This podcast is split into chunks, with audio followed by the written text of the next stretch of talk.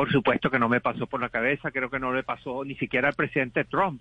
Eh, pensó que iba a suceder esto, esto tomó por sorpresa eh, a todo el mundo. Esta no era una turba de gente coordinada, manejada, era, era una turba muy de, saqueadores, de, de, insurrectos, de, ni siquiera se podía decir que era una protesta, era, era un, eh, muy motivada por el presidente Trump y fue estimulada, tal, como tú lo dijiste en tus palabras introductorias.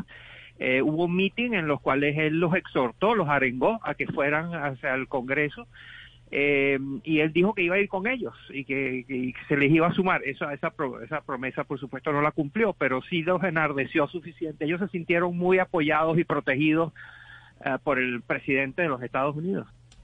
La polarización de los Estados Unidos no se va a solucionar a corto plazo ni con una medida ni con un presidente. Ese es un proceso de largo plazo que tiene que incluir reformas profundas en la política y en la economía, tiene que lidiar con la desigualdad eh, que ha consumido los Estados Unidos, tiene la, falta de oportunidades, el racismo, es decir, hay una larga lista de tareas a ser cumplidas que, contribuyen a que el país esté muy dividido.